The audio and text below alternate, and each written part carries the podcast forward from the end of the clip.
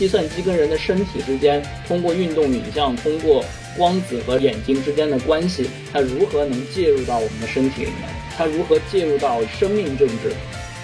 游戏成为有成瘾机制的电子游戏网络之前，它其实是一个泛活动。那比如说我们今天所说的 RTS《星际争霸》，它的前身是一个叫做区域控制机制的军事沙盘。又回到了特伊金他的那本书《Homo Ludens》，就是如何去定义人。它的后缀到底是 Spheres 是理性，还是 Ludens 是游戏？听众朋友们好，欢迎收听新一期的席地而坐。今天我们的主题是游戏与青年文化。那我也是邀请到了我的两位朋友，一位叫李典峰，一位是他的师弟耿游，来一起做客对聊这个话题。那两位嘉宾先简单介绍一下自己吧。席地而坐的听众们，大家好，我是李典峰，是北京大学艺术学院在读博士研究生。我和耿游都是我们学院的研究生，然后我的方向是艺术批评，现在在一个课题组叫影视剧与电子游戏融合审美趋势研究，是一个国家重大课题。呃，我的话其实跟点哥一样啊，是他的同门的师弟嘛，然后当然我是硕士。然后也是在同一个课题组，学术上的身份也就是这样吧。更多想聊的就是，呃，是一个玩家，平时什么游戏都会打。主机的话，索尼的还有任天堂的，呃，微软的可能接触的少。微软的之前只接触过 Xbox，然后后面三六零嘛，然后后面什么旺啊之后的就没有碰过。然后呃，Steam 玩家，撸啊撸跟 DOTA 都打过，我有时候也玩一些氪金手游。我觉得游戏是大家都。经常听到的东西，但是一说起游戏研究，可能还是很多人新奇又陌生的领域。那我自己对这个感兴趣，也是因为我听说你们在做游戏研究这个事情，我自己其实也蛮好奇的。你们能不能跟我们分享一下，为什么北大会开设一个专门独立研究游戏这么一个专业？你们又是因为什么机缘来进入到这个专业的呢？说到这个，就是非常有意思。是我需要澄清一下，就是我们确实在推动游戏研究变成学院化，或者是在学院化落成这件事情。但实际上，对我要念一下我们的招生简章。现在这个招生简章已经放在网上，然后明年九月份的时候，我们学校的艺术学院会收一批硕士研究生。然后他们招生的这个方向叫做实验电影或者实验影像与游戏媒介。我们学院简称叫 MFA，它叫艺术学专业硕士，它是设有很多方向，包括广播电视主持、呃音乐、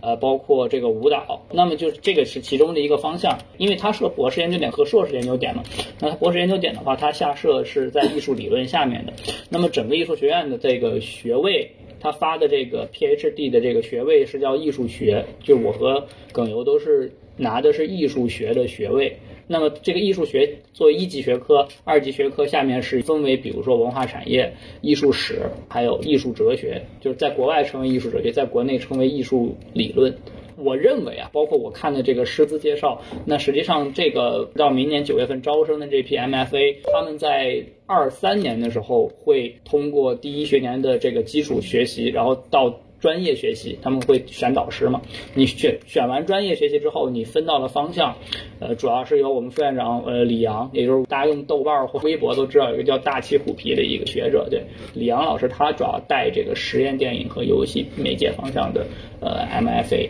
对，这个是一个硕士招生的这个情况。另外，好像还有一个计算艺术的二专业，应该是对本科的，就是那个具体我不太清楚，因为它是和软微工程院还有那个。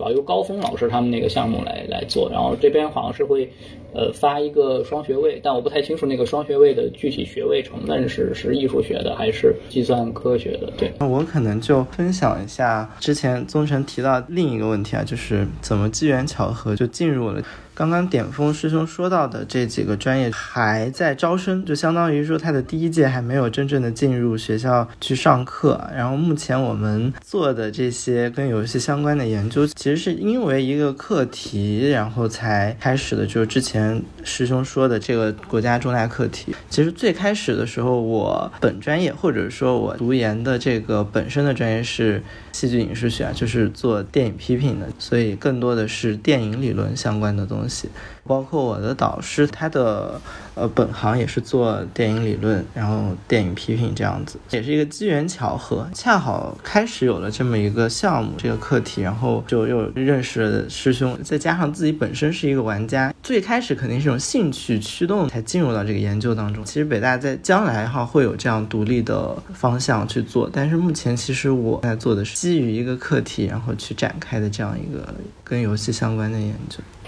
哎，那你们应该主要研究的是电子游戏，因为我们知道游戏也是有很多种不同的门类。就是电子游戏它跟传统游戏相比，它到底有什么主要的区别呢？以及，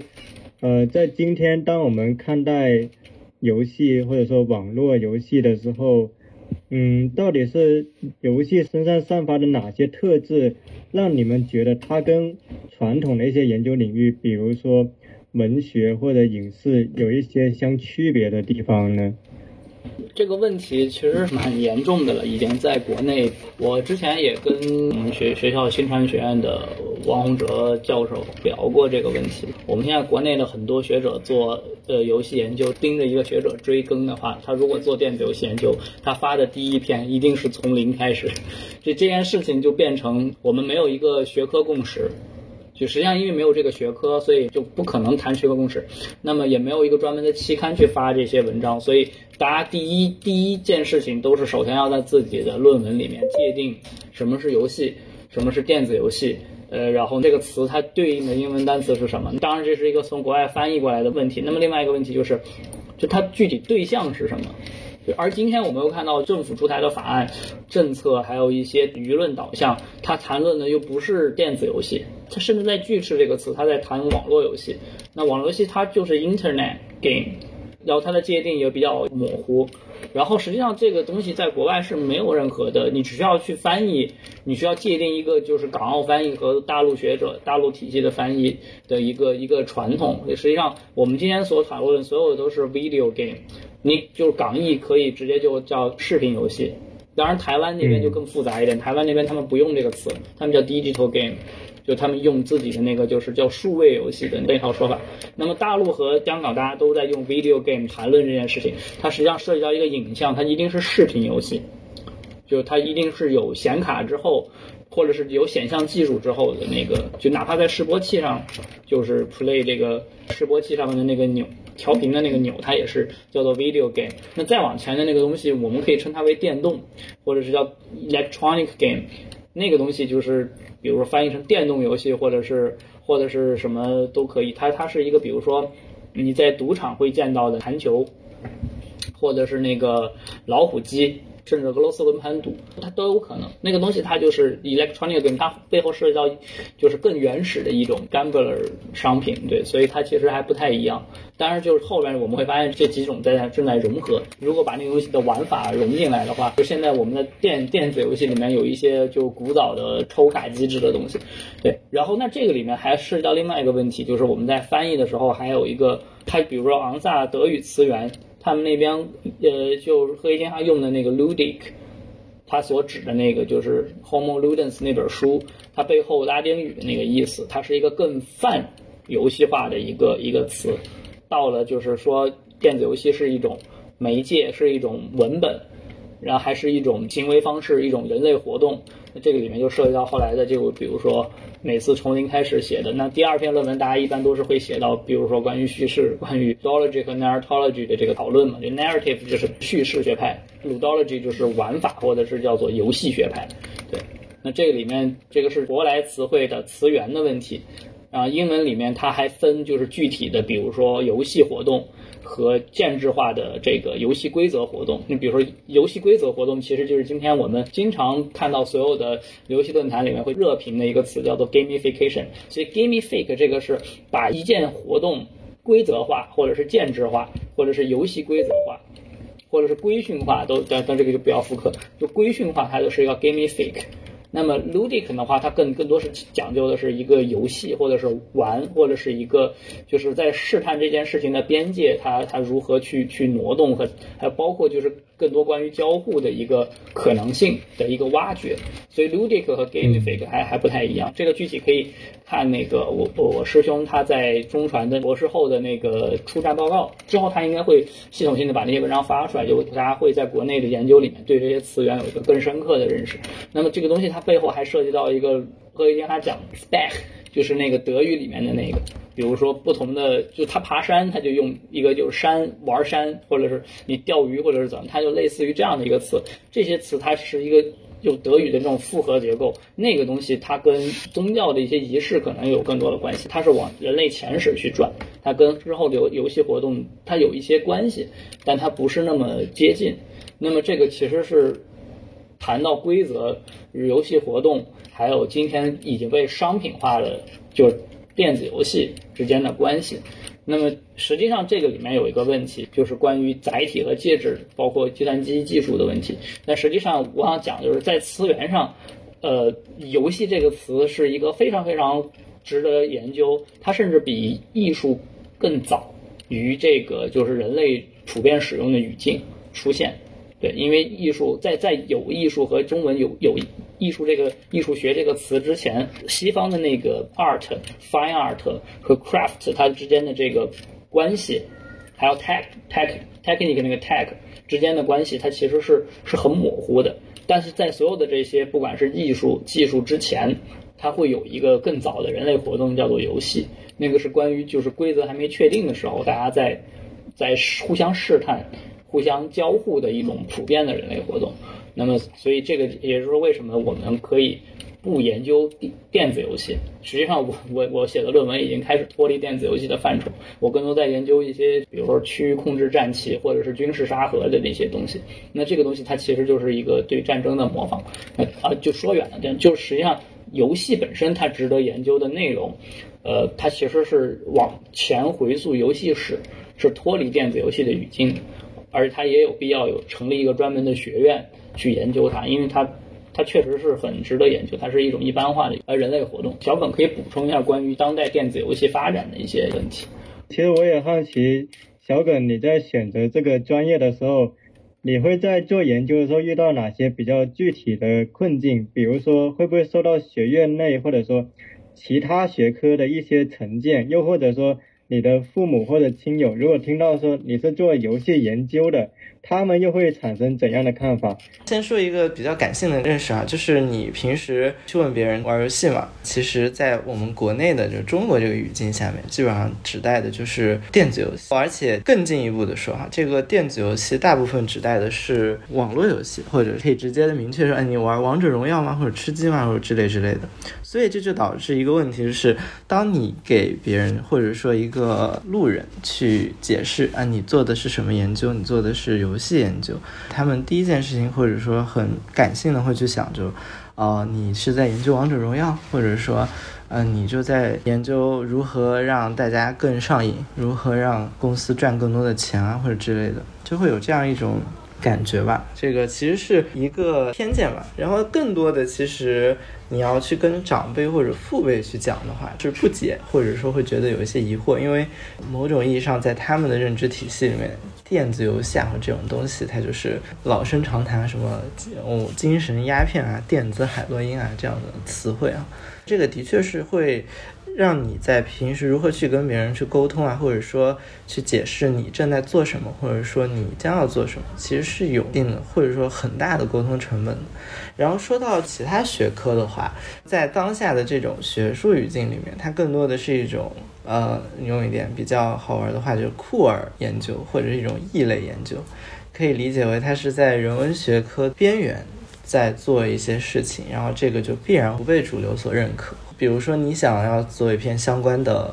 呃论文，那你就一定会有一个依附。就举个例子，比如说在国内，你要写一篇跟电子游戏相关的文章，或者说你尝试去聊这件事情的话，你最终可能会有一个导向。比如说，你更偏重于一种从文学理论啊，或者说从艺术理论的方面，那么你可能就是一个中文系啊，或者艺术学的东西，然后你用它的一些框架去套。然后尝试在这个镣铐里面展示一些你自己关于游戏的研究，或者是，呃，比如说我们现在正在做的这个项目，其实它是有一个核心点，还是在基于影视理论或者说电影。我们这个课题的项目叫。影视剧和电子游戏融合，哈，就这种媒介融合，影像作为一个主导，然后我的电子游戏作为一种亚文化，要朝这样的一种主流文化去靠近，相互之间借鉴融合，但是一定有一个导向。所以现在的研究，在很多程度上，呃，我们单纯从学术生产上来讲，它一定是有一种依附的，就是它一定要依附在一个现有的体系之下。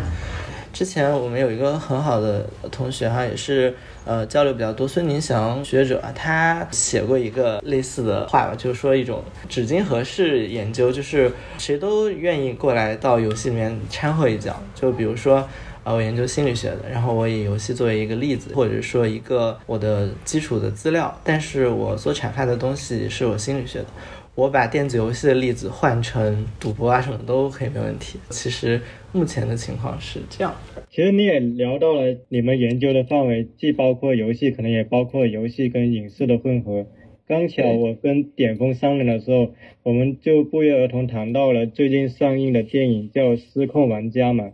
我们都谈到一个观点是，未来的电影可能会有游戏化的倾向。那我也很好奇，就是。两位不知道有没有最近关于失控玩家有聊一聊？我觉得这部电影它可能从游戏与电影的融合的角度还蛮值得一说的。点峰，你对这部电影有什么看法吗？我感觉也可以分享一下。我的看法其实，我我跟小冷第一时间就是分别去看了这个电影，然后，然后我后来就发了一个朋友圈，然后。我用的是猫眼的那个，就是影评截图，我就发了一个朋友圈，我说 这个电影是给我们十一十月一号，或者就十月初马上要发出来的那篇《信瑞周报》的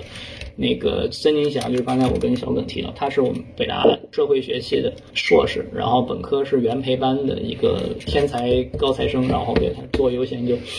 其实大家都在读基特勒的那本《见不存在》，就是他有很多就是非常非常好的这种观点，是值得拿来作为之后游戏研究发展方向的一个本位理论或者是基础发方法论底色。然后他那篇文章叫做《游戏不存在》，讲的是 bug 和 mode，就是这些词其实是一个非常具有门槛的这个就是可能或者对于非电子游戏玩家来说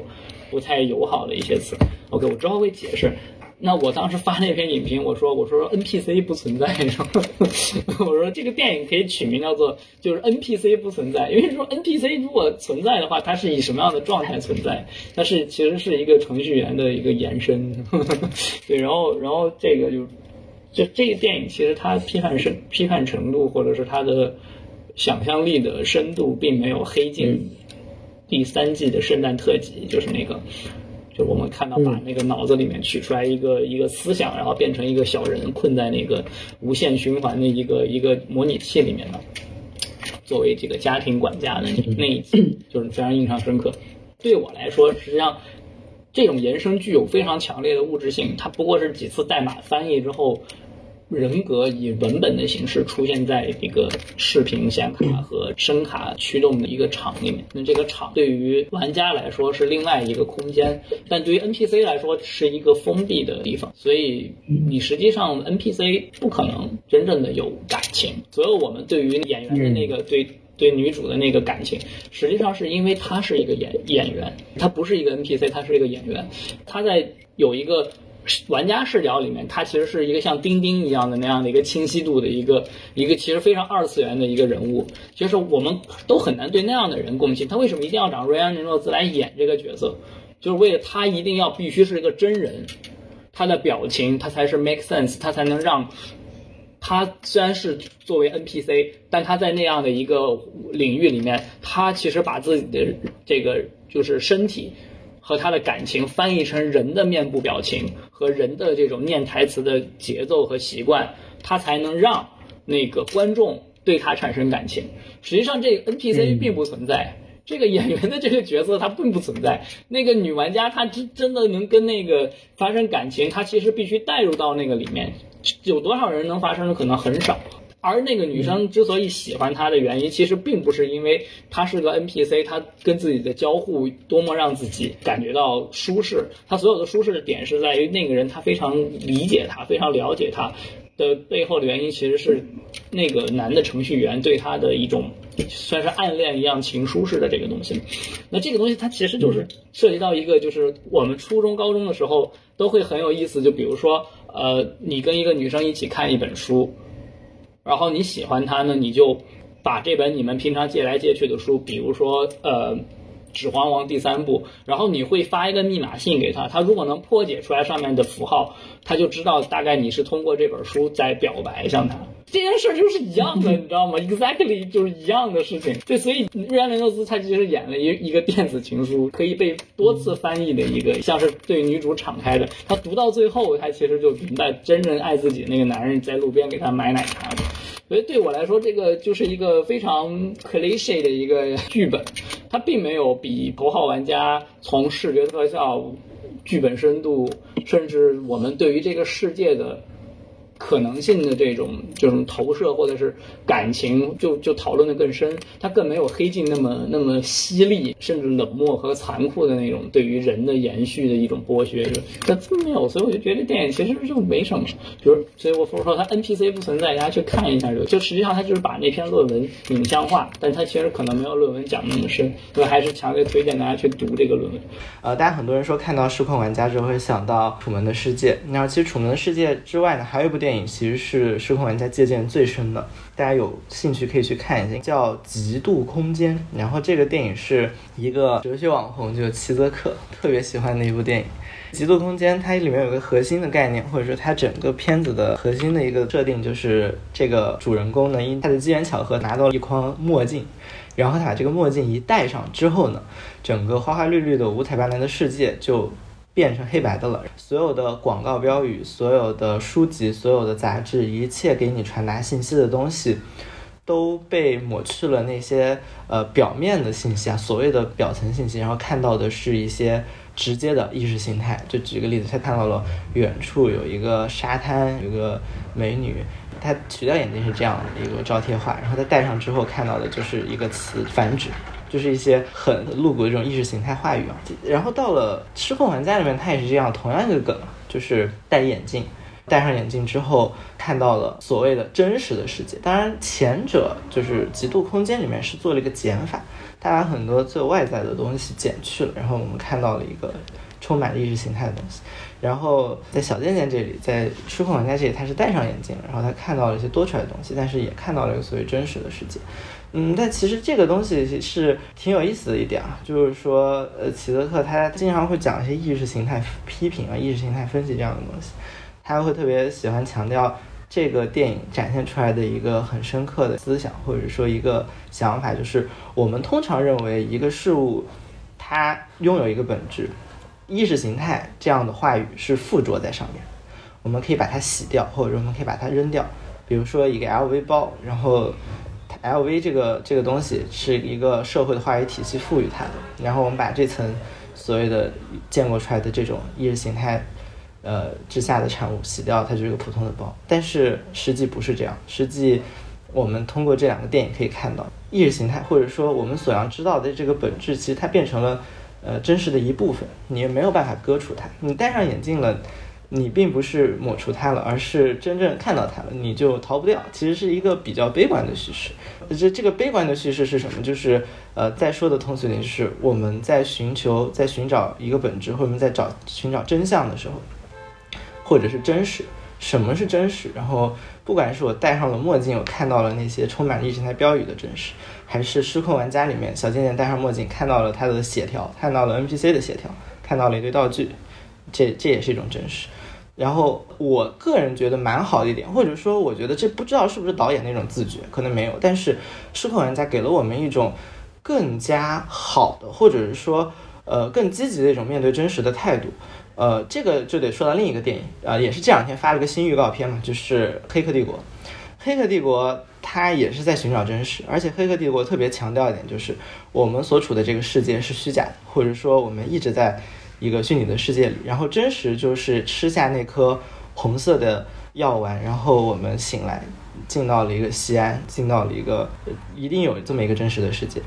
呃，我当时写了一段话哈，然后就念一下吧。黑客帝国对待真实的态度是十分谄媚的，因为上世纪八十年代之后啊，新自由主义诞生之后嘛，带来了资本主义不断的从衣食住行侵入到了我们的文化商品之内，所以说一切都会变成一种可以被量化和标榜的东西。那在这样一种社会环境下，如何去面对真实呢？所以我们要找一个宣泄口，这个宣泄口就是我告诉你。呃，这里是虚假的，你一定可以找到一个彼岸，这个彼岸就在你吞下那个红色药丸之后。失控玩家他同样是找到了一个真实，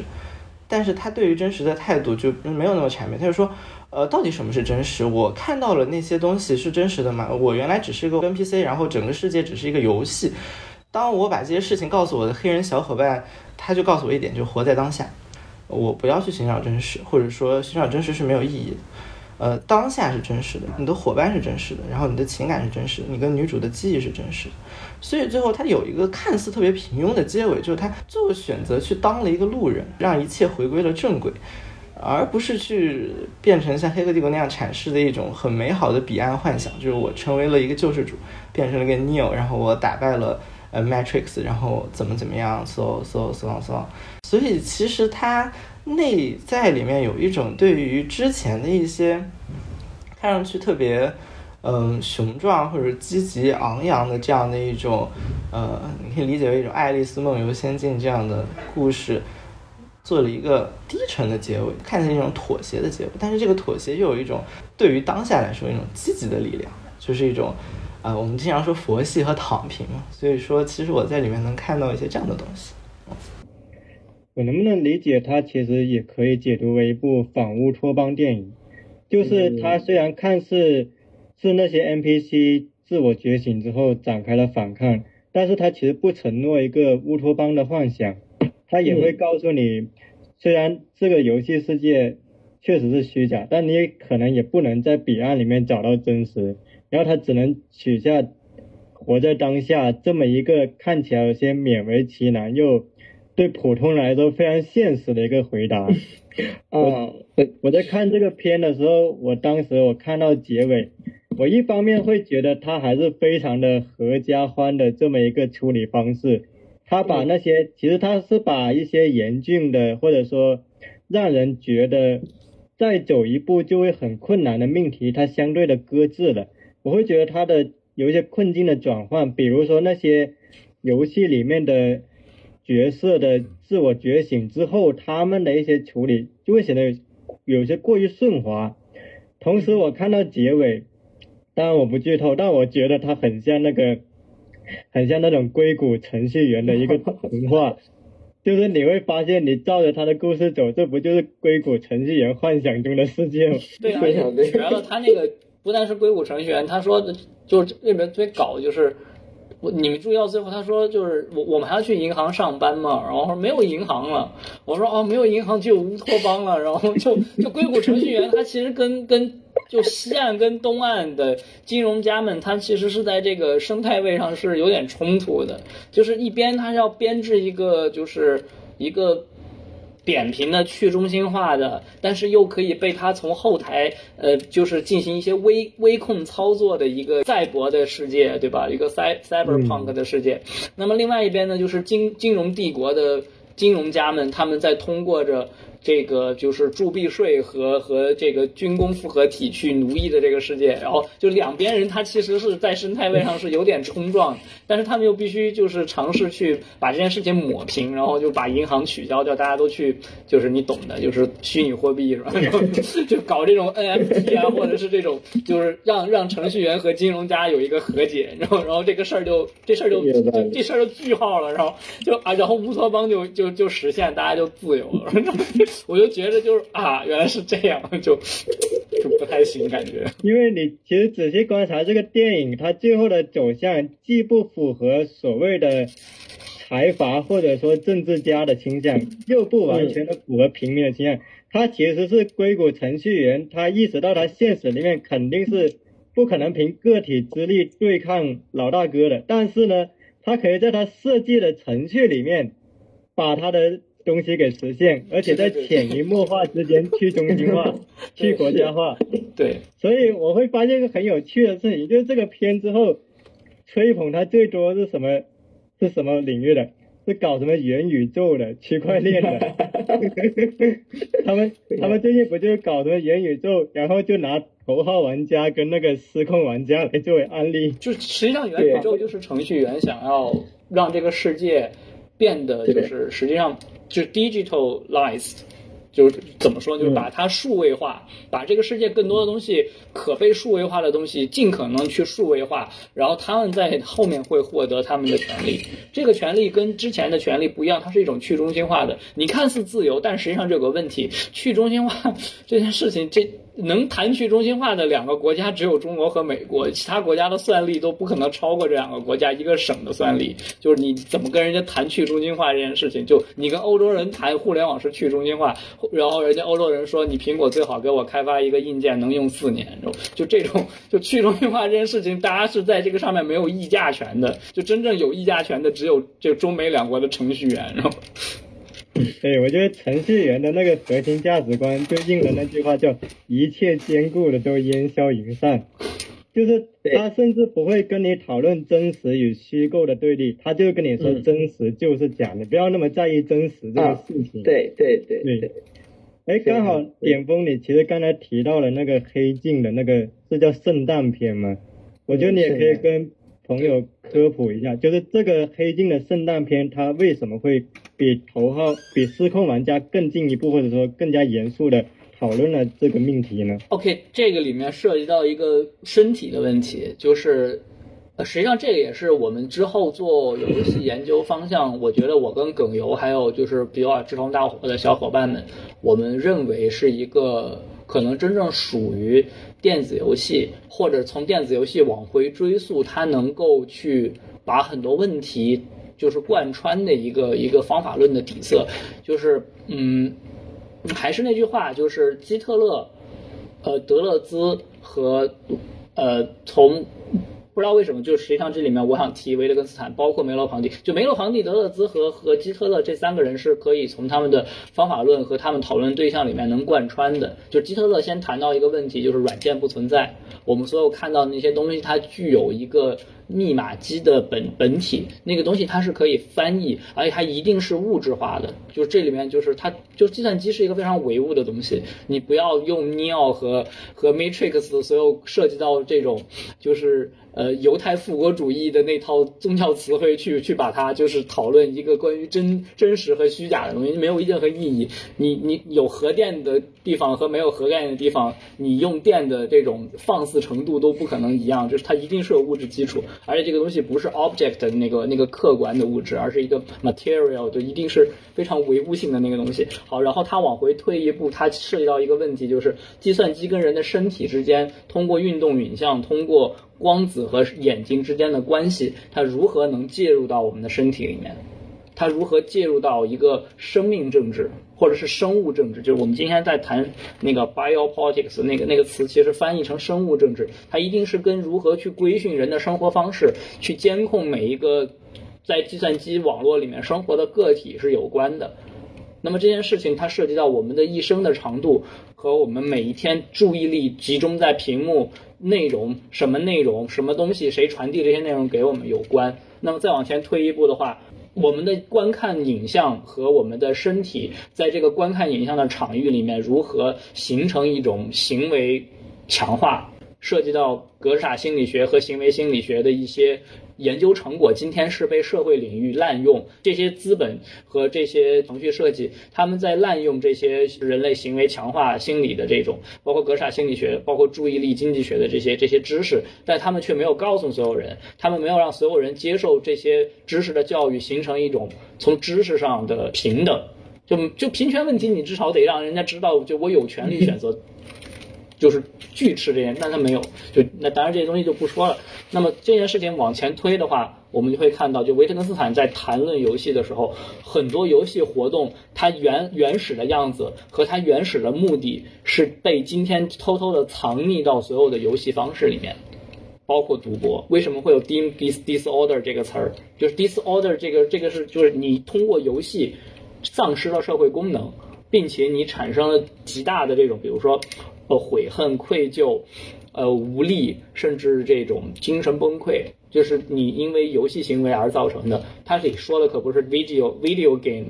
他说的这个 game 是包括所有的 casino 里面的那些活动，就赌场里面的 gambler，他他其实是在毒瘾沉溺、行为强化里面造成的一种社会功能紊乱。这个是联合国世界卫生组织。的对于游戏失控和游戏行为失控紊乱造成的这种一个一一个严格的界定，那它其实里面讲的这件事情是个社会学问题，是个普遍的社会学问题，它跟今天我们去网瘾治疗里面拿电击那个那完全没有关系，它是个广泛存存在的问题。比如说，呃，一对就是这这是真实发生在浙江前两天的新闻嘛，一对父母他们为为了去麻将馆打牌，把孩子落在车里面，然后锁死了之后，孩子就死在里面了嘛，那个四岁的小姑娘。对，这这是明显的 deemed disorder，就这这对父母是一定要接受这个就是刑事责问和这个精神治疗的，就他们有游戏行为成瘾的很明显的这种，就是造成的社会功能丧失。那这件事情是广泛存在于所有国家的，特别是城乡结合部，因为城市化发展带来的很多人的这种工作的强度和他的这种呃，他无法完全去控制自己的注意力在。就劳动和作息之，就劳动和休息之间去如何转，就涉及到很多其他的，比如说社会学的一些问题。对，那这个东西他一定要关注的。那黑镜其实就从这个里面深度的批判。黑镜的那个圣诞特辑，他讲了两件事情，一件事情就是未来我们的眼睛会移植一个东西，那是在第三季的某一集里面。那集很绝的一个镜头，就是男女在晚上他们性爱夫妻生活的时候，两个人的眼睛他都是有一个植入装置在看着他们俩初次见面的那个云雨的那种状态，但是他们两个人人已经没法对对方的身体发生这种感情，他们只能对那段影像发生发生这种生理反应。然后那这个技术在那个圣诞特辑里面用用到，就是我的眼睛会被接上一个互联网，然后我能看到的东西是这个软件下载下来给我看到的，就是我实际上可以通过我的软件和互联网上的一些软硬件接口的一些方式，让我去看不到实际上肉体能接触到的这个外在的现象世界本身存在的东西。实际上就是举一个他那个电影里面的例子，就是如果你被我拉黑了。你的比如说一个大的社交网络上面，你你被我拉黑了，或者你被这个社交网络的这个呃公司评级，你的信就是信用或者其他方面有问题，那我就看不到你，你在我面前就是个就是一个像马赛克一样的黑影。另外一个方面就是。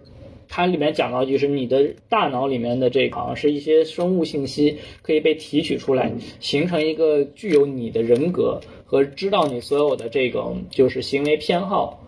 的一个像是生物数据。这个生物数据是可以让你的家家庭周围的这些叫做智能家电设备。完全按照你的行为习惯来布置的，把你自己的一个人格切片，变成一个管家，来让他辅助你管理你的生活。其实有一个真正人的这种一个精神状态的小的你，被关在这个机器里头，他他是出不来。那个是真的 NPC，它不是一个 AI，它是一个具有甚至你可以说它有人类灵魂的一个觉知的一个东西，它被关在里面。然后反正三号这里面就出现了一系列的问题，就是然后有一个人他精神崩溃了，他回到自己身体里还是怎么样，然后他他去找他的这个妻子，然后他被呃评价为非法跟踪别人，然后就是他再也看不到别人，他被整个社会给关在了外面，就所有人都看不见这个人。但是这个人他真实的跟全人类生活在共同的社区里头，但他又被从这种眼球的这个这个客户端物质化的这个东西排除出去，他就变成了一个有人的这个形象的这个模糊的边界，但是却是一个马赛克一样的这样的一个东西。对人的视觉感官来说，他还是一个人吗？就是那那一集结尾就在这儿，就特别恐怖那个地方，他批判了很多东西，关于接口。或者是叫界面，就电子设备硬件的这个跟人的这些关系，它不再只是一个鼠标，呃，一个屏幕，一个可以我们生理上脱离它没有太多的问题的一个，而是它是一个插件式的嵌入到我们的肉体里面。就当肉体的这个软硬件插在一起之后，那个社会里面的每一个个体，它其实是受一个更大的一个终端给管理的。那么。如果有一个人他被排斥在这个秩序之外的话，他其实已经不再是一个在他们那个社会里面可以称之为人的一个一个裸命。这个裸命是很恐怖的。对，就是这种裸命跟跟我们今天理解的三和大神，就是把身份证当掉之后去广东那些地方，就是在黑网吧门口喝大水，然后上网的那些农民工还不一样。就那些人他其实是有 social 的，那个人他完全被排斥在社社会秩序之外，然后而且他是被强制执行的，非常恐怖的一个一个现实。就 未来有可能，比如说就是特朗普，如果他没有他的受众的话，他没有任何的就是什么社交媒介可以发声。然后所有知道他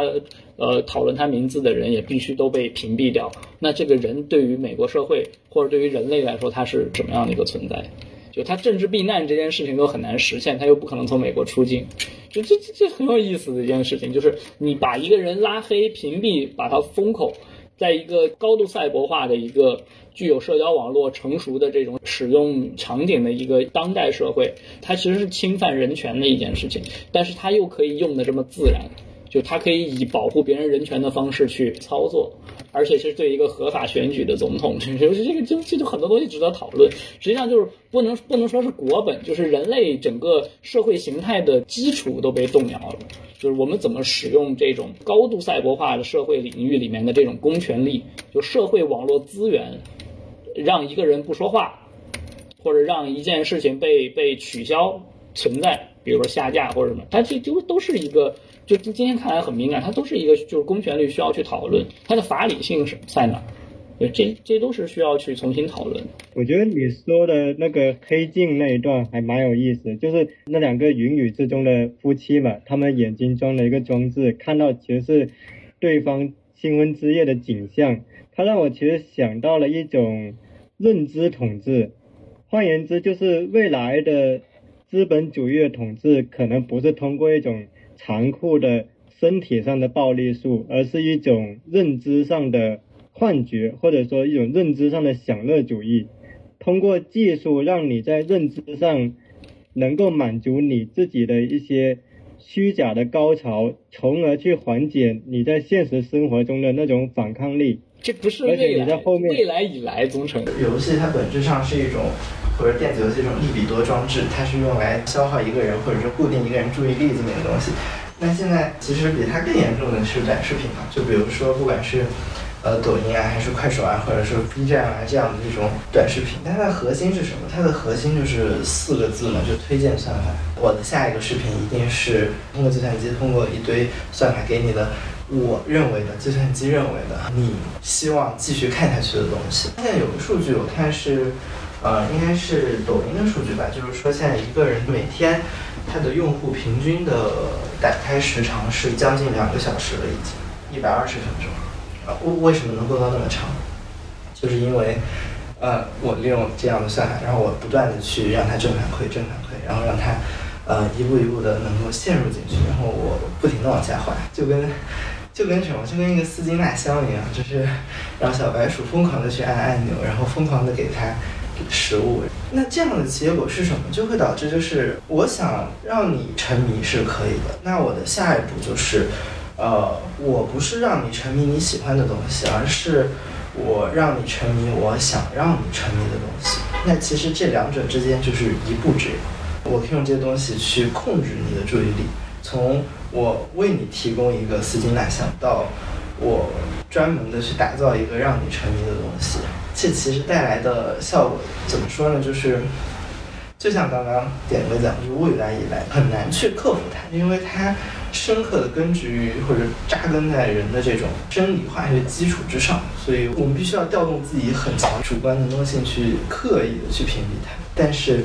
这件事情大部分人是做不到的，而作为资本主义啊，它也不需要所有人都控制掉，只要控制掉大部分人就行了。你会看到他们，呃，就会做各种各样的实验，因为他们的数据量特别大。就比如说像快手，它可能一天都有几亿的人在上面用，所以它就会去，呃，随便一个实验，可能就是几百上千万人，可以很精确到，哎，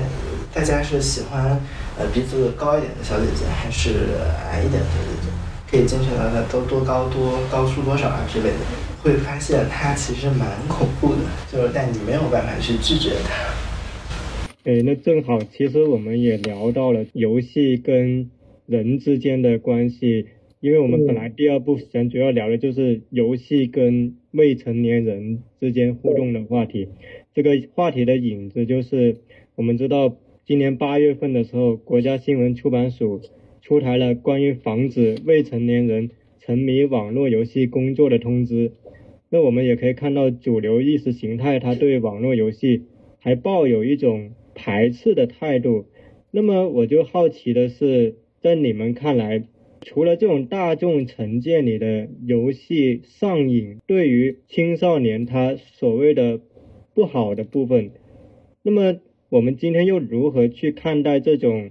青少年玩游戏已经常态化的事实？就是。第一，这种赌或者说排斥的做法，它是否真的能阻止孩子们去玩游戏？第二，就是在你们看来，比起单纯的管控电子游戏，有什么更好的方法能够让电子游戏参与到今天未成年人的生活跟成长里面呢？对于网络游戏的这件事情，我刚才也说到了，我们在使用一个 Internet game。这个词其实真正泛用是在世界卫生组织对成瘾症的这个讨论里头，它并不是在一个国外比较呃流行的主流的电子游戏研究的这个讨论里，因为大家用的是 video game，国内没有建立对它的讨论，因为我们没有一个相关的学院和学术单位或者学术体系，我们能看到只有一个通过所有电子游戏的呃行业的公司。呃，建立起来对于中宣部直接负责的一个所谓叫做游戏工委的这个组织。那么这个里面有一个问题，就是游戏成为有成瘾机制的电子游戏网络之前，它其实是一个泛活动。那比如说我们今天所说的那个什么 RTS 星际争霸，或者是 MOBA，就是 DOTA 呀、英雄联盟啊、王者荣耀这些东西，它的前身是一个叫做区域控制。机制的军事沙盘或者是战棋桌游，实际上本身他想把它开发成电子游戏的最早那个公司，我们都知道叫暴雪。他曾经想向那个英国的一个开发桌面游戏的一个公司叫做 Game Workshop，我们叫做游戏工坊，就他有有一个 IP，今天不知道大家听没听说过，叫做 Warhammer，就战锤四十 K。他们曾经想把这个 IP 买下来。然后开发它的所有电子游戏，但是游戏工坊不认为暴雪的资质或者暴雪的程序员们有能力把它开发成一个他们想要的那样的一个史诗级的游戏，所以没有把这个 IP 卖给暴雪。那么暴雪后来他自己就照着这个板子抄了一个叫做 Warcraft 的一个架构，啊，就是这个架构里面它的种族世界观，还有它的之后的这个东西，它都是很相近的，包括魔兽之后它还有星际。OK，这就是 RTS 比较流行的两款，今天看到的这个东西的前身。那么我们看到 MOBA 其实是从《星际争霸》的一个 Satris 那个好像叫做《圣域风暴》的那个地图里头来的。那么就是今天最早所有流行的电子竞技的原型哦，射击模拟那个是从模拟游戏来，那个是跟军事模拟软件有关。那说到军事模拟软件，有一个更更有名的叫做微软模拟飞行。那这个模拟飞行这个软件，它最早我们国内见到它的报道，是在一九七九年邓小平同志访美的时候，在美国国家航天航空航天局，就是 NASA 里面体验的一款叫做 Microsoft Flight 呃 Simulate，这个就是微软模拟飞行第一代。好，今天后来重置叫一九七九年版本。呃，孙天所有国内叫做严肃游戏或者叫做功能翻译叫功能游戏的那个 serious game，是早期电子游戏在冷战期间它作为最早军用模拟软件功能开发的这一套程序，所以就是电子游戏它。分两端呢，一端是来源于桌面战棋，另外是来来自于军事和国防工程的这个模拟软件。那么这两套东西，它配合加入了叙事性之后，就有了今天商业上的所有的我们看到的这种电子游戏。然后之后，随着日本软银想要介入的这个内容付费和内购。然后包括后来微这个软银失败，然后反而这个支付宝和微信在国内流行起来之后，我们的渠道商给里面加入了一个抽卡机制之外，那么游戏其实成瘾这件事情它并没有那么那么早的一个情况。我们为什么会在 video game 里面发现大量的 electronic game？或者是 casino 的这种，就是 gambler 的这这样的一些东西，就是赌博性的这种东西，就是为什么一切游戏模式或者一切游戏内容转抽卡？为什么一切转抽卡这件事情是中国人自己干的？中国人为什么自己干呢干了那么多年？因为改革开放一直到今天，我们对于就是电子游戏的发展，它其实经过了从零一年到零五年的严打。到之后我们放开让它自由生长，国家先看你能怎么发展。但是我们的电子商务网络加入了大量的这种成瘾网成瘾性的这种机制之后，我们会发现整个网络游戏它只要接入社会功能之后，它就出现一个问题，就是它具有非常强烈的这种社交压力。特别是以腾讯为首的这些游戏，它都是通过 QQ 或者微信的这个端口载入的嘛。那么你这个里面大量的用户，他其实不是这个游戏开发的时候他的这个目标用户，但是会因为大家都有这样的一个渠道口，所以他要会进去之后，你玩和不玩之间就会产生一种话语障碍，就比如说有门槛，就说一些游戏里面的词汇，会让对你形成社交压力。OK，这是社交上的问题，这是网络游戏的一个问题。那么另外一个问题就是它的抽卡，就是我们哪怕在王者荣耀这样一电子竞技的模式去标榜自己公平性的游戏，买皮肤和不买皮肤，它就是有数据差距，这是客观存在的。然后，对，然后包括你必须玩一定时间的长度之后，你才能解锁符文。因为电子竞技实际上不应该是这样，对吧？就是你这个踢球和不踢球，你可能踢的时间长短不一样，但这个里面就是。身体就都是自主的，对吧？就是你不应该说是通过这个东西限定用户的游玩的时间长度，很还有很多这种例子就就不不没举了。其他的游戏相比王者荣耀，它的这种抽卡的这种，呃，就是明着伸手向你要钱的这种逻辑，就设计的非常不讲道理。所以这个里面国家对这个东西的管控，我认为是是更有积极作用的。那么我们也看到了很多孩子，包括我楼下的这些小孩儿，他们不玩王者荣耀，然后他们就在街上打那个就是三国杀，打游戏王，甚至有人在打万智。啊，万智也是一个非常抽卡的游戏，但是我需要说的是，万智的抽卡和它的牌组，我五万之内就可以拿到亚洲冠军。我认识一个同学，就是我的一个初中同学，他就是一个万智牌冠军，对他就是一个，他只投入了五万块钱。然后在马来西亚那边比赛，反正赚了有个几十万，对，就是这就是万智牌，它其实是哪怕是最贵的桌面游戏，它都不可能比氪金的手游花钱花的多。对，所以这件事情其实是大家一定要去有清晰的认识，就不需要去洗的。当然，你可以就电子游戏的开发商，他可以说啊，我我我设计付费机制，你你自己未成年又不能充，你成年人充多少是你自己的问题。这个事情其实就是就我们肯定还是要去介入的，毕竟就是我们国家的政府他有这样的一种义务，或他认为他自己有这样义务。但在这个之后，对于一些内容下架的问题，包括成年人的这种。就是你在非付费和非这种利诱式的这种消费之外，你比如说血浆啊，比如说这个东西，我觉得可能就涉及到一些另外一个意识层面的问题。站在一个玩家的角度来讲，我肯定还是觉得不是一件什么好事，毕竟做一些一刀切啊或者之类的。然后其实我们也有各种，就是比如说你自己在民间啊，或者大家会去讨论，呃，为什么老是对游戏下手啊，或者是这样子的，呃，可能有一个原因还是之前我做过一期视频，讲的就是，呃，电子游戏为什么是经常会说成海洛因啊或者什么这，在整个国家层面或政策层面上经常是。被强管控的，我就举了一个有意思的例子，就是科幻小说或者科幻文学。从一九年有一部短片快被改编成电影，就是《流浪地球》。当时《流浪地球》在国内肯定是爆火啊，当时一度是到票房影史第二，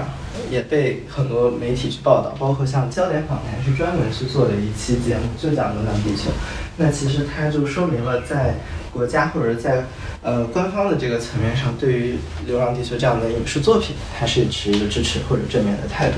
包括到现在，我们可能很难吧，就是起码在大部分呃人群之中，或者是呃家长啊、父辈这边，你要去讲一个科幻文学或者科幻小说，比如我喜欢看科幻小说。呃，我喜欢看凡尔纳，我喜欢看克拉克之类的，不会有人会觉得它是一个负面的东西，哪怕我们觉得它是个中性的评价。但是在四十年前，也就是在八三年这个时候，科幻小说是被当做清除精神污染运动的重要一环。可能很多现当代人可能不太清楚，就那个时期我们有一个叫清除精神污染运动，就是要把一些所谓的资产阶级意识形态的。文化文艺作品，给它扫除出去。然后那个时候呢，科幻作品就会被认为是一种带有一些资产阶级意识倾向啊，像当时有一个科幻小说叫《温柔之乡的梦》，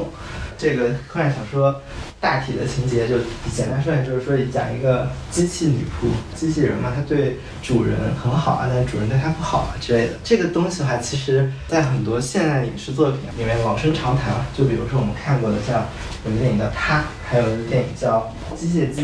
在讨论人工智能的身份认同，就是一个很现代来看烂大街的情节或者说设定，但是在那个时候就会被打成一个，比如说反社会主义啊，然后宣扬那种资产阶级糜烂啊、腐朽的价值观啊或者之类的，就被批评。然后那个时候整个风波蔓延过去之后呢，当时翻译上最大一个杂科幻世界的前身叫科幻文艺，然后它就。基本上就停摆了，然后整个中国的科幻的黄金时代呢，就从七十年代就改革开放之后，然后到八三年就突然就断掉了，之后才随着新一代的科幻人，呃，包括像何西、王金康这些人，慢慢的才又起来，一直到高峰是什么呢？就是刘慈欣的《三体》在国外拿了一个科幻界的呃最高奖雨果奖，然后到那个时候被翻译成各种文章，翻译成了十几种文字，然后。慢慢的，它在变成那种主流去接纳的东西。我们真的想要电子游戏真正融入到主流文化当中呢？可能我觉得这种理想化的需求就是有越来越多的站在这种政策制定啊或者文化管理层面上的人，对于他的整个的意识的导向，或者是对他的一种观感是感性的认识，或者是理性认识上是认同他的，或者是说。呃，哪怕是持一个中立的态度，只有当这样的人，我觉得多起来之后，他才有可能去真正的磨合，然后进入或者说介入到，尝试去在主流文化当中去发出一些声音。其实也有这样的例子个例，就比如说当时 DOTA 的那个世界邀请赛嘛，Wings 战队 TI 六的时候到西雅图拿冠军之后，CCV 一是在新闻三十分上用了将近二十秒钟的时间去报道了这个事情。那同样的就是 IG 那个撸啊撸的一个战队在 S 八的时候拿了冠军，然后也是在呃新闻频道也进行了一个就是新闻的播放，然后包括到雅加达亚运会的时候，撸啊撸作为一个表演赛的性质加入进去，然后我们拿了个冠军，也是进行了一些报道。其实这种报道只能说是在某种层面上，它也有意识的会去介入到咱们的主流文化的话语体系里面。就很明显，我们能感到有两种力量可能正在拉扯，对，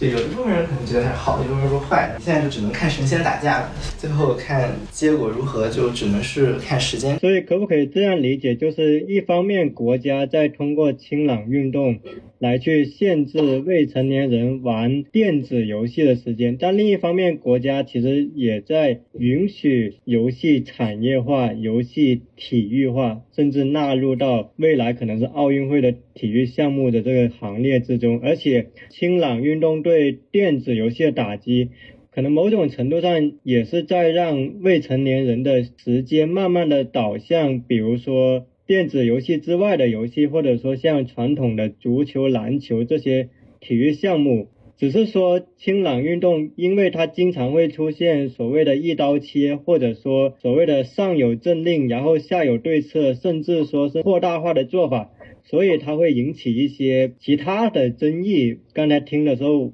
我有这么一个感触在这里。然后我接下来想问的就是，因为我们有谈到电子游戏跟未成年人之间的上瘾的问题，很多人他一聊到上瘾，他就联想到了所谓的沉迷、不务正业。那么在你们看来，未成年人他之所以对电子游戏上瘾的原因，具体会有哪些？我们有谈到一篇文章，就是探索与真名，他刊发过一篇文章叫。网络游戏为何流行于相同世界？中国西部底层乡校再生产的日常研究，它里面就是提到了在中国的中西部地区，儿童沉迷于网络游戏的现象。你认为当下的未成年人沉迷于电子游戏的原因具体有哪些呢？哎，我刚才讲到了一部分，像那个宗成说的，我也引用了这篇文章。这篇文章我之前发在朋友圈，探索之名这个杂志是一个很好的，就是去投稿一些作为独立媒介的研究方法去介入游戏研究的一个很好的杂志。但是这个学者他用的是社会调查的方式，然后他其实有效回收率很高。它里面讲到一个问题啊，就是农业户籍的儿童，他们在这个城乡结合部或者是直接就是在乡下，他们每天玩电子设备，包括手机和电脑，呃，一小时以上占整个农业户局儿童数百分之四十一点九，然后他们人均保有量呢是百分之四十四，然后主要拿这些电子设备来从事娱乐活动的呢是百分之六十，所以其实看小说。和这个视频还有上网聊天的这个比例是没有这里面最高的是占网络游戏是百分之三十八点四，实际上你可以大概粗算出来有百分之二十或者是五分之一或者是六分之一的孩子，就比如一个班儿一个班儿六十个人，那么可能有十个人，就是这一小撮，刚好你算一下十个人，就是王者荣耀呃一队是吧五打五，他们每天玩一个小时以上的手机，而且就是玩手游。大概那个用户画像都能算出来，就每班里边学习倒数的那几个，或者是可能也有学习好的加入进来，但反正他就是有这么一小撮顽固分子，他甚至是上课也玩，下课也玩。因为你每天玩一小时以上，你算上睡觉，你可能就没法很好的完成这个家庭作业，对吧？而个别一些地方上的这种老师。他的这个教学方式，他就是要求你必须家庭作业的反馈，他才能知道自己教成什么样子。所以对他们这种教学方式的这种，包括很很难在课上吸引学生注意力的课堂环境来说的话，其实孩子长时间玩游戏，对于他的学习或者对于他各方面德智体美劳或者是什么一些评价的指标来说，他没法很好的成长。但这里面有个很有一个意思，就是厂商其实并不想让他们玩游戏，厂商。没有从他们玩游戏的日活里面赚回提供给他们数据服务的钱，因为他们不往里面充值，他们就硬玩，他们只玩。个别有可能能成为，呃，职业选手或者从大山里走出来，但很少很少很少。因为实际上电子游戏的黄金年龄是十三岁到十六岁，虽然也是未成年，但不是儿童，是少年。就一定要说清楚，就是你不能打着你是一个电子竞技选手的这种标语，让一个小学生去玩电子游戏，因为他真的没有竞技能力。那么他们为什么长期的玩这个电子设备？实际上是因为他们有这样的一种社交压力，或者是他们的家庭环境，爷爷带孩子。留守儿童，他就是把手机给你你就玩儿，而爸妈在外面赚钱买一个手机并不是什么难事，这是一个很好的作为一个拴狗绳去吸引孩子注意力，不要让他过剩的利比多在家里搞破坏的一个方式，就没有办法，是因为他缺乏在课余时间可以丰富他人生阅历的这种手段，这是个社会性问题，不应该把它归结于一个产品或者是简单的一个地区，它是其实是一个整个大国家。它在发展中必然会经历的，所以出台了数据渠道商规定它的使用时间必须是每周六晚上才可以玩，我觉得这就没什么问题。但是这里面还是一个问题，就是为什么他们会玩？首先，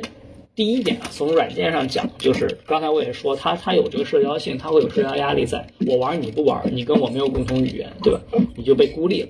那么另外一方面是什么呢？所有电子游戏它都涉及到行为强化，它从触觉。点击之后的视觉反馈、画面的内容、声音反馈，它都会给你很强的刺激，而且往往是正反馈。所有的游戏在一开始的前二十个小时都会让你感觉到很轻松，在时间往上走之后，它就会要求你充钱，或者是让你就是每天投入更多的时间去做一些日常活动。更有甚者，就是你只有充了钱，你才能比别人多玩儿。就它设置的带一些体力，有些抽卡的一些游戏，就是你必须投入更多的钱去买这种体力，然后你才能接着玩儿。这种模式其实是非常有毒的。为什么大家会把游戏里设计这样的机制呢？是因为二十个小时已经足够让你形成一种行为强化。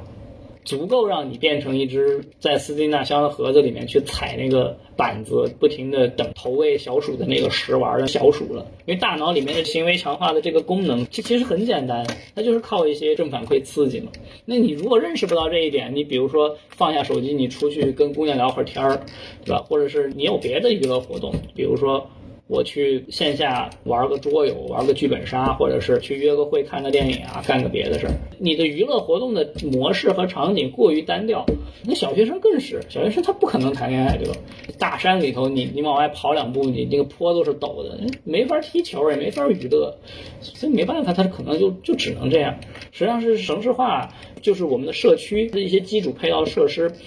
对于儿童不是那么友好造成的这件事情，其实归结不到电子游戏厂商。那厂商肯定很开心，就是我的内容对于成年人可以更刺激，我露的肉可以更多，软色情和暴力的东西可以做得更明目张胆。如果我直接把我未成年人的业务砍掉的话，那成年人是有购买能力的，我去赚成年人的钱。所以，其实政策和这个这篇文章一配套之后，我们会发现，就像你说的，国家它其实想要让它产业化。但是国家在产业化，它也有一个网开一面，就是你捕鸟的时候就是三面布网，网开一面。那那一面，它把版号的批复下放到地方。不知道前一段时间，其实这个这个政策你没有注意到，就是地方之后免税港和自贸区，对国家有很多自贸区嘛，他们其实是有批复电子游戏版号的权利的。当然，具体的一些最终要送审中宣部，那就可能再说。但是它地方上是可以批版号的。这实际上其实是一个国家想要让它产业化，或者让它更规范的操作的一个套路吧。这篇文章其实它的社会学的这个调查做得很好，但是我觉得它可能量表上或者是它归因上确实还需要更客观一些。然后还有一个问题就是我要说的，确实出于一些战略考量，我们不能让未成年人深度的，不是说电子游戏，甚至不能让他们有太多的课业压力。近年一些。国内外的文章已经逐渐揭示了工业社会城市人口出现大量近视的原因，不是因为我们长时间的读书和盯着屏幕，而是因为在眼球发育的过程是没有受到充分的光照。就是太阳光刺激你的眼球的晶状体的发育，你的晶状体还有你的晶状体肌肉的收缩的这种张力的发育。因为你在户外的话，看远处看近处是不停的在切换图像传到你眼睛里面的层次的，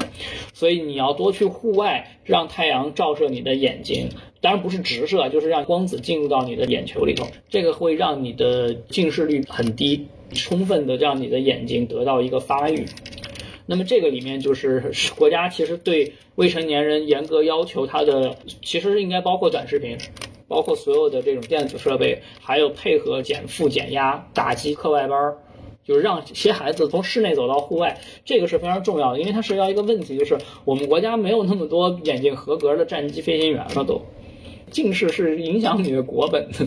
我们国家不像美国，就是我们还有一些耕地红线呀，还有一些问题，就是我们没法建那么多户外设施。然后你又让他们待在室内卷，弹钢琴、玩乐高、拼积木，然后整个这那那的乱七八糟的班儿就给那拼奥数什么的。这种东西到最后就是我们国家的军队都全是近视，这是非常要命的。对你刚才说这个，我就想到最近对教培机构的打压。然后我最近有看到一个。观点就是，其实这次打压教培机构，它有一个目的是，它实际上是想通过打压以城市中产为主的这种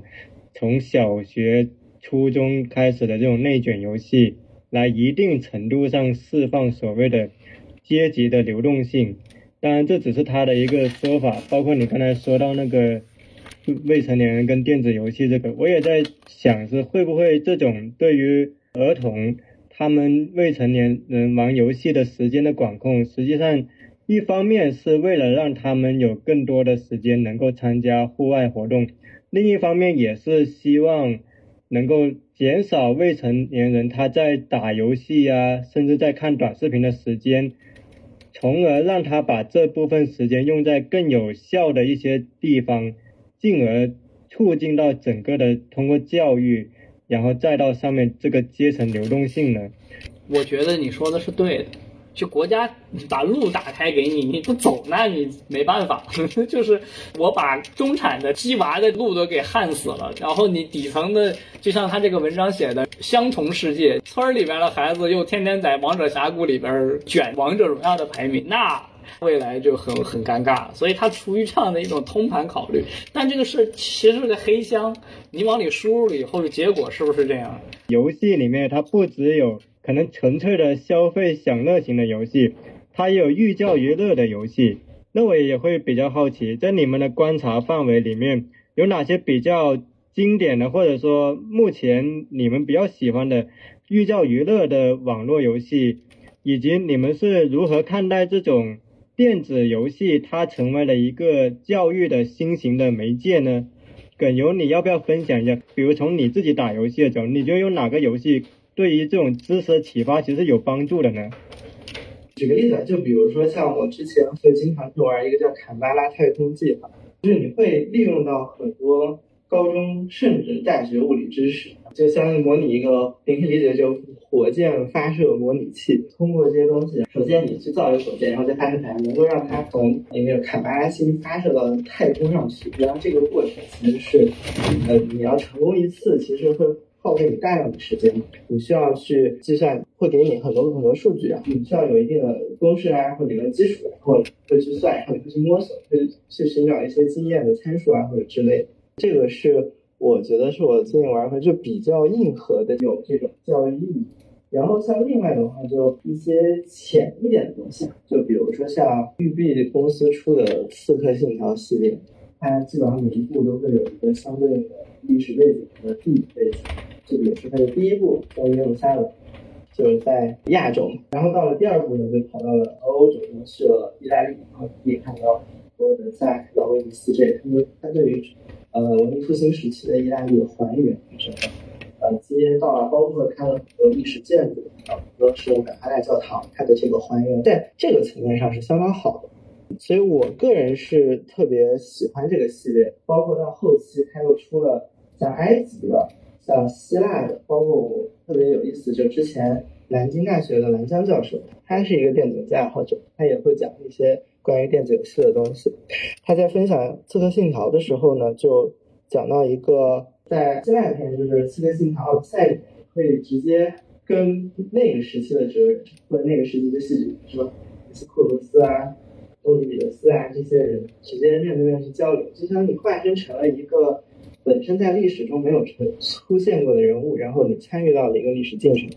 这也体现在包括他的《刺客信条三》里面。你作为一个参与到了美国独立战争期间的这么一个人，所以这个其实我觉得是他在作为一个有一定历史或者说传承价值上面的比较好的例子。然后像国内的话，就比如说我比较喜欢的，像是 Max Studio 他们做过一个叫《移山萨满》，其实就是。是一个偏重于就传递一种独特的异域文化或者这种小众的这种地方性民族文化上的一个例子。然后像这个游戏，它本身上是一个音乐打击的，但是你会跟随着它的这个游戏进程，然后去慢慢去了解萨满这个文化，然后包括它里面的一些背后的故事背景这样子。它需要制作人有强大的对于这种文献啊、古籍这种考据啊或者之类的，然后才能够把这样的产品呈现出来。你与其说它是游戏，不如互动的形式去探求一个文化，然后这种感受其实是某种意义上是比单纯去看一个纪录片啊或者之类的更有一些无法用语言和影像去表达的，我们被称为具身化的体验。然后这个是我觉得游戏在做这方面下是比较有独特或者说它的优势。我可能不会补未成年人的电子游戏吧，先说一个桌游。叫冷战热斗，或者如果能买到它的前身版的话，或者说它更早的一个版本，那个罗斯福、艾森豪威尔他们有玩过的那个叫做 Diplomacy。呃，冷战热斗是冷战背景，Diplomacy 是欧洲一战背景，叫做强权外交。这个桌游它非常好，它会让能读懂这个规则的所有的年龄段的玩家都明白为什么电子游戏这件事情会那么迷人。包括这个游戏的短板，就是为什么电子游戏后来会出现的原因，就是因为它可以去把这些东西通过密码机的方式让它自动化。电子游戏我可能会推荐《大航海时代》吧，三和四都可以。你至少玩完这个游戏之后，你可以背下来这个游戏里面大部分城市出现在世界上的什么地方。实际上，很多欧美的人并不知道中国到底在什么地方。看到一些 YouTube 或者这 B 站的一些视频，他们并不知道中国在哪。他也明确的把几个文明在航海时代各自国家正在发生什么样的事情说得很清楚。它毕竟是一个涉及到时空的一个模拟的游戏。这个是一个比较有意思。当然，所有有一颗电竞梦，或者是认为自己作为一个电竞玩家有一定的这种热忱，或者想要建立一些社交的长期的玩伴的话，CS 和 DOTA 我觉得应该是这两个类型里面的游戏里面你一定要去尝试的。不管是王者荣耀玩家还是英雄联盟玩家，DOTA 现在新的教学观和之后的这种硬运营。我觉得它的生命力就简直是很难去被时间给磨灭，已经二十年了，这个游戏，二十一年，对，就很恐怖的一个游戏生命的时长。它已经熬走了一个它的前身叫做《星际争霸》的一个那个已经停服了的游戏。对，如果你能有时接接触一下《星际争霸》，你也知道作为一个临阵的将军是怎样去判断的。《星际争霸》作为 RTS，还有 MOBA 作为一个多人即时竞技场，你会体验一个在战场上临阵的将军是怎么去指挥自己的军队，同时还要认识到自己在这个战场中的战略位置是什么样。然后 FPS 游戏就是一个作为最早的美军的巷战的军事模拟软件，它会让你明白一个列兵嘛，就是一个最低级的战士，他在战场中如何和自己队友协同。但是我最开始举的那个例子，就说的那个像强权外交这样的回合制的战略的区域控制游戏，它其实是培养一个元帅的思维，它通盘考虑整个。包括外交、战略资源、你的协同，还有你的对手有可能存在对你的欺诈，所有这些东西都需要通盘考虑。它会培养一个人最底层的博弈的感觉。博弈论是一种数学理性，但是在复杂系统里面，你培养一种博弈的感觉是需要通过积累的。这是一种可以说是更泛游戏角度去谈的一种游戏思维。所以这个是可能我觉得如果去推荐游戏的一个思路。剩下的我觉得，文本的游戏就大家各自喜喜好吧，去搜一些 IP 的作品就都 OK。可能我就不做具体推荐了。玩的比较多的像巫师系列，或者是博德之门啊，或者那个神界原罪什么，这些都是没有版号的 东西。对，国内的玩家需要有一些科学上网的方式才能接触到。去年都有个很火的游戏叫《赛博朋克》。二零七七那个游戏也是属于电子游戏的范畴吗？它是电子游戏范畴，而且它就是刚才我说的巫师的那个公司，那个波兰蠢驴 CD Red Project，它是一个国资公司，就是波兰国家控股资助的，但是它又让他们上市，这个国家其实挺有意思，就他们为了财政报表把这个游戏提前放出来了，然后。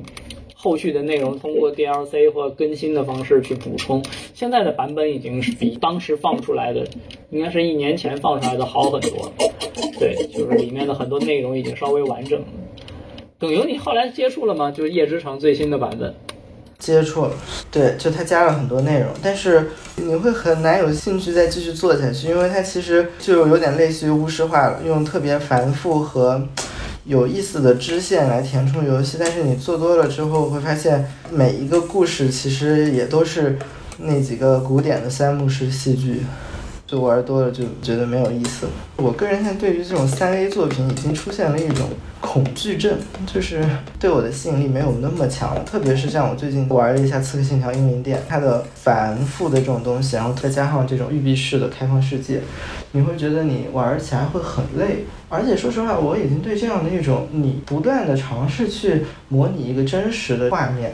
我个人已经审美疲劳。就我觉得你再去模拟，无非就是脚踩到雪地里，这些雪融化的有多真，或者是这个叶子做的有多细致，然后它的叶脉做好，或者是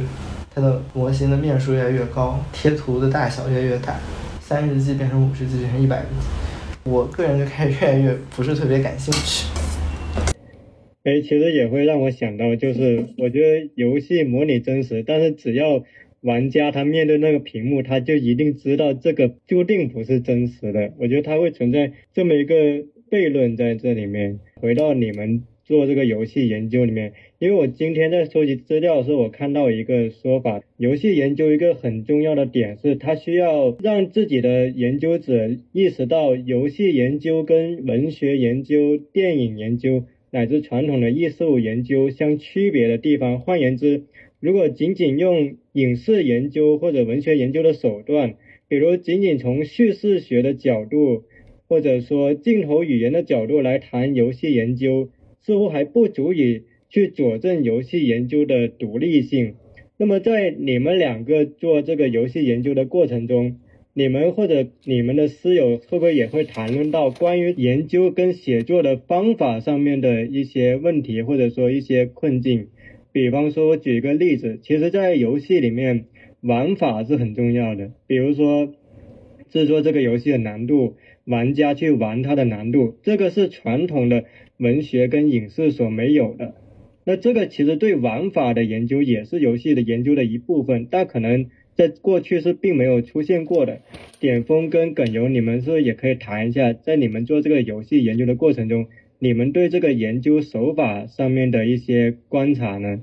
因为我最近去看的很多东西是关注于技术层面上的，或者说是电子游戏它为什么现在变成了今天这个样子，包括像宗成刚刚提的呃玩法，对，的确玩法是游戏当中核心的一个部分，但是问题就在这个，比如说我们讲清楚一个游戏怎么去玩的，这是否是游戏的一部分，还是说这个其实就是一个游戏的说明书或者指南？那抛抛开掉这些，呃，究竟什么是电子游戏研究？其实当时在我写这个大纲的时候，有一个问题，我觉得印象特别深，就是在最开始的时候，会有一个问：平时在做游戏研究的时候，你们研究的是什么？这个专业日常一般要你们去做什么？其实我有一半的时间我在思考，或者或者说我在想一件事情，就是游戏研究究竟是在研究什么东西？这个其实是我们需要去讨论的一个很重要的问题。包括像点哥他自己说的，就是现在有路径，关于身体，包括我们人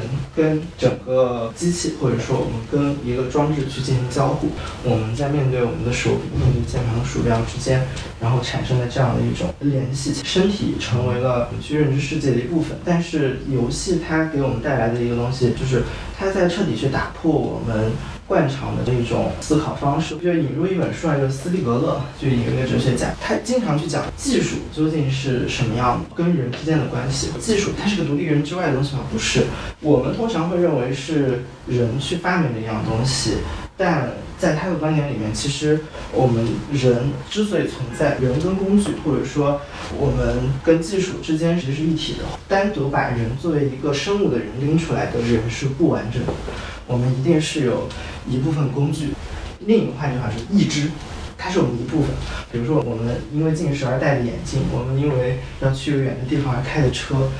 它们其实从某种意义上是人的一部分。只有当把这两部分结合在一起的时候，人才变得完整。所以，电子游戏或者说我们去做游戏研究，其实更宏大的一个角度，我觉得是在探讨一件事情，就是我们是从何时。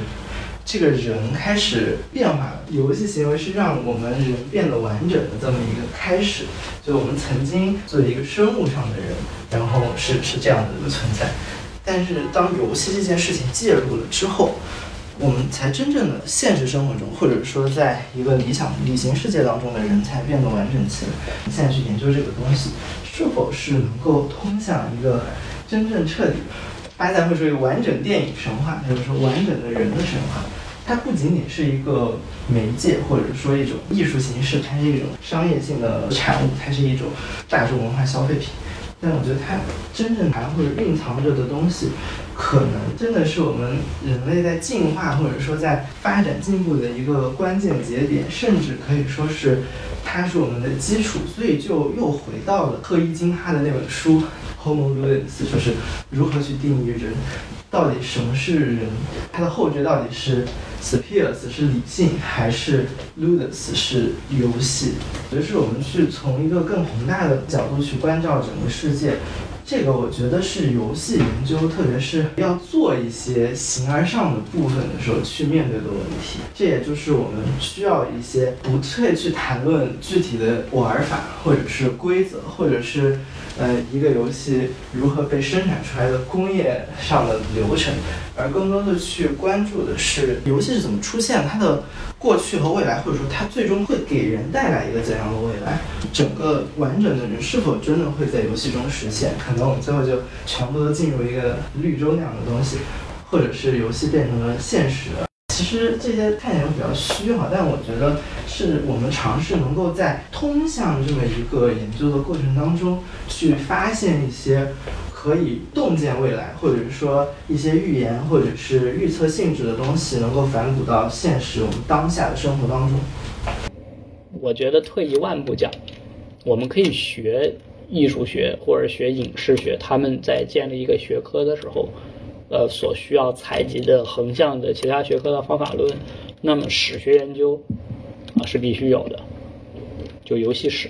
游戏如何去描述自己这个媒介和产品，或者特定的人类活动的历史。赫伊金哈为什么能奠基游戏学？是因为赫伊金哈是个史学家。清华大学刘梦飞他也是学历史，所以他可以在国内成为最早一批做游戏，但是他确实没有继续这个路径。这是一个大家可能比较失望的地方。我也希望他以后可以继续游戏史，至少是游戏和人类活动史的一些研究，他是非常有希望去续写赫伊金哈的这部分工作。但是另外一个方面呢，就是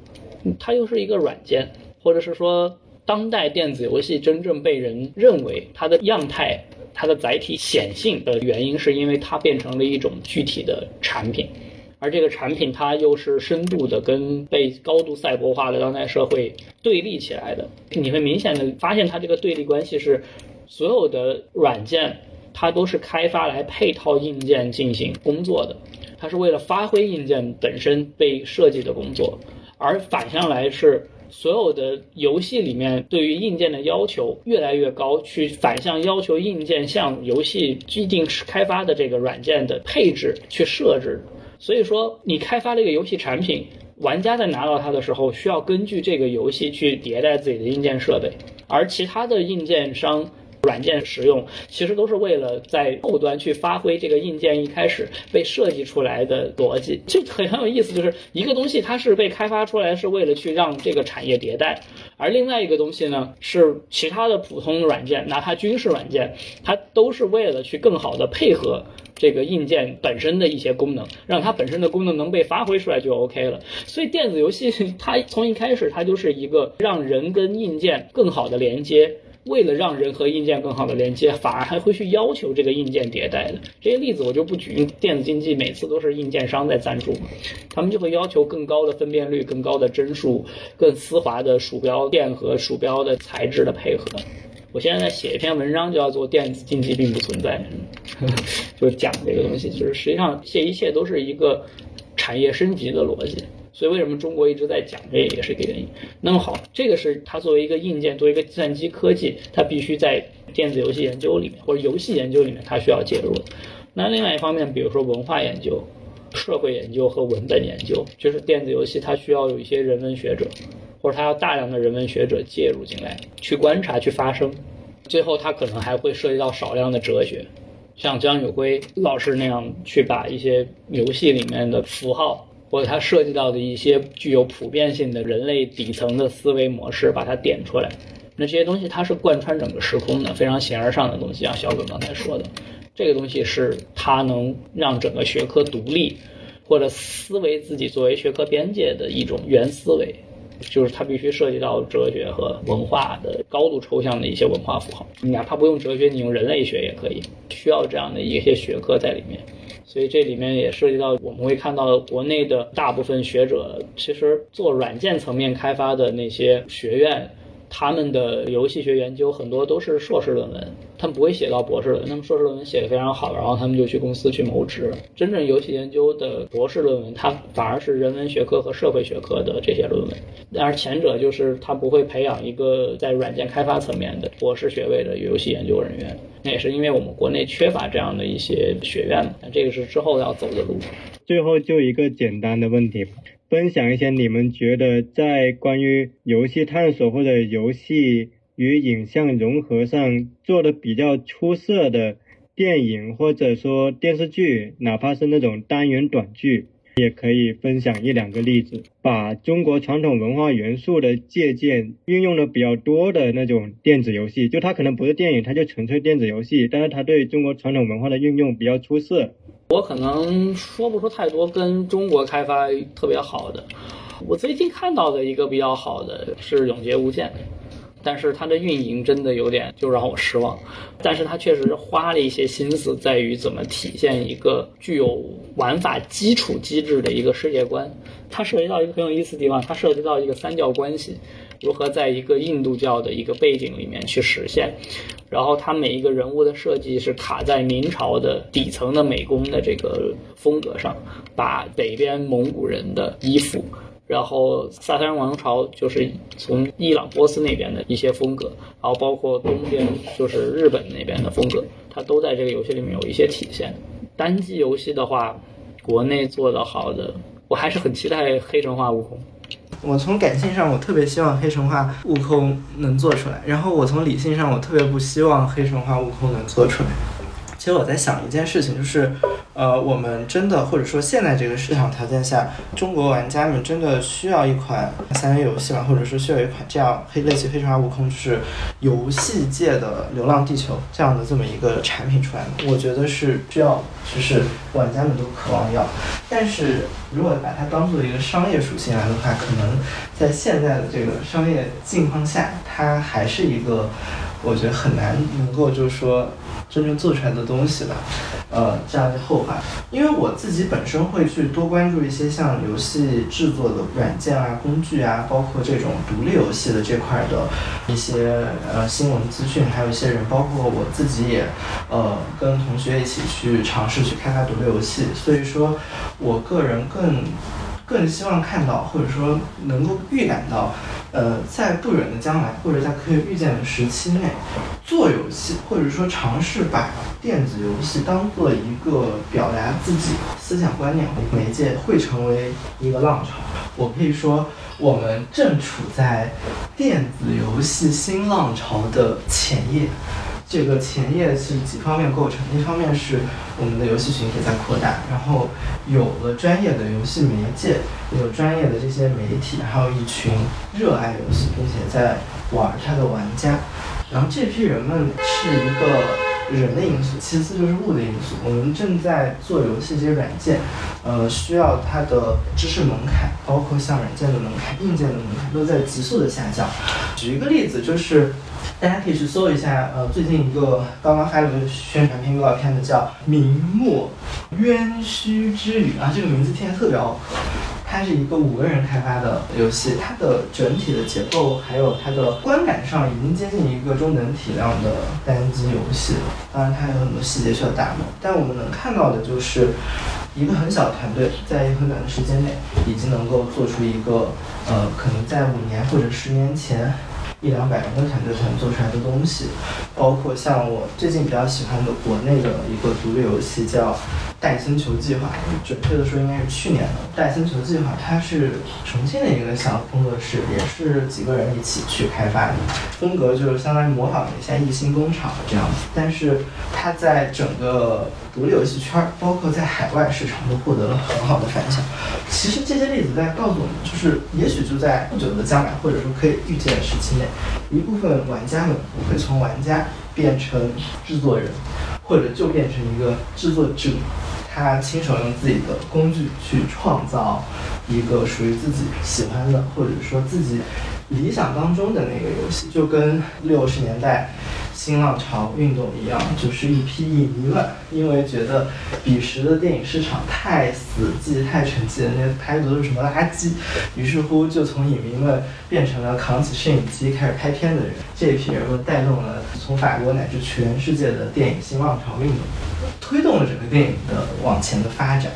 嗯，我很喜欢用电影的整个历史去比喻电子游戏当中出现的很多现象，因为你在其中能够看到很多相似的点和或者说可以预见的这种临界点嘛，这是我自己的一个感受。相对来说，我对于中国的大制作的游戏没有特别大的期望了，但我希望未来可能可以看到越来越多的这种独立游戏 indie game，然后它能够。在不经意的一个点，不管是从画面玩法，或者说它能传递出来的意蕴内涵，还有这种对一个人的感性体验能够造成触动，我觉得这个东西反而是蛮值得期待的。特别谢谢耿游跟点峰今天的分享，我觉得我在这期分享也学到了很多东西，而且其实有很多是一期分享没办法容纳进去的。如果未来有机会的话，我可能还会邀请你们去做进一步的分享。那我们这期可能就先到这里，然后首先还是非常感谢点风跟耿游，也谢谢收听这一期播客的朋友。那关注我们内容的朋友，欢迎去订阅我们的播客《席地而坐》，我们也会在接下来出关于这期的文字稿。那我们话不多说，这期就到这里，然后谢谢各位。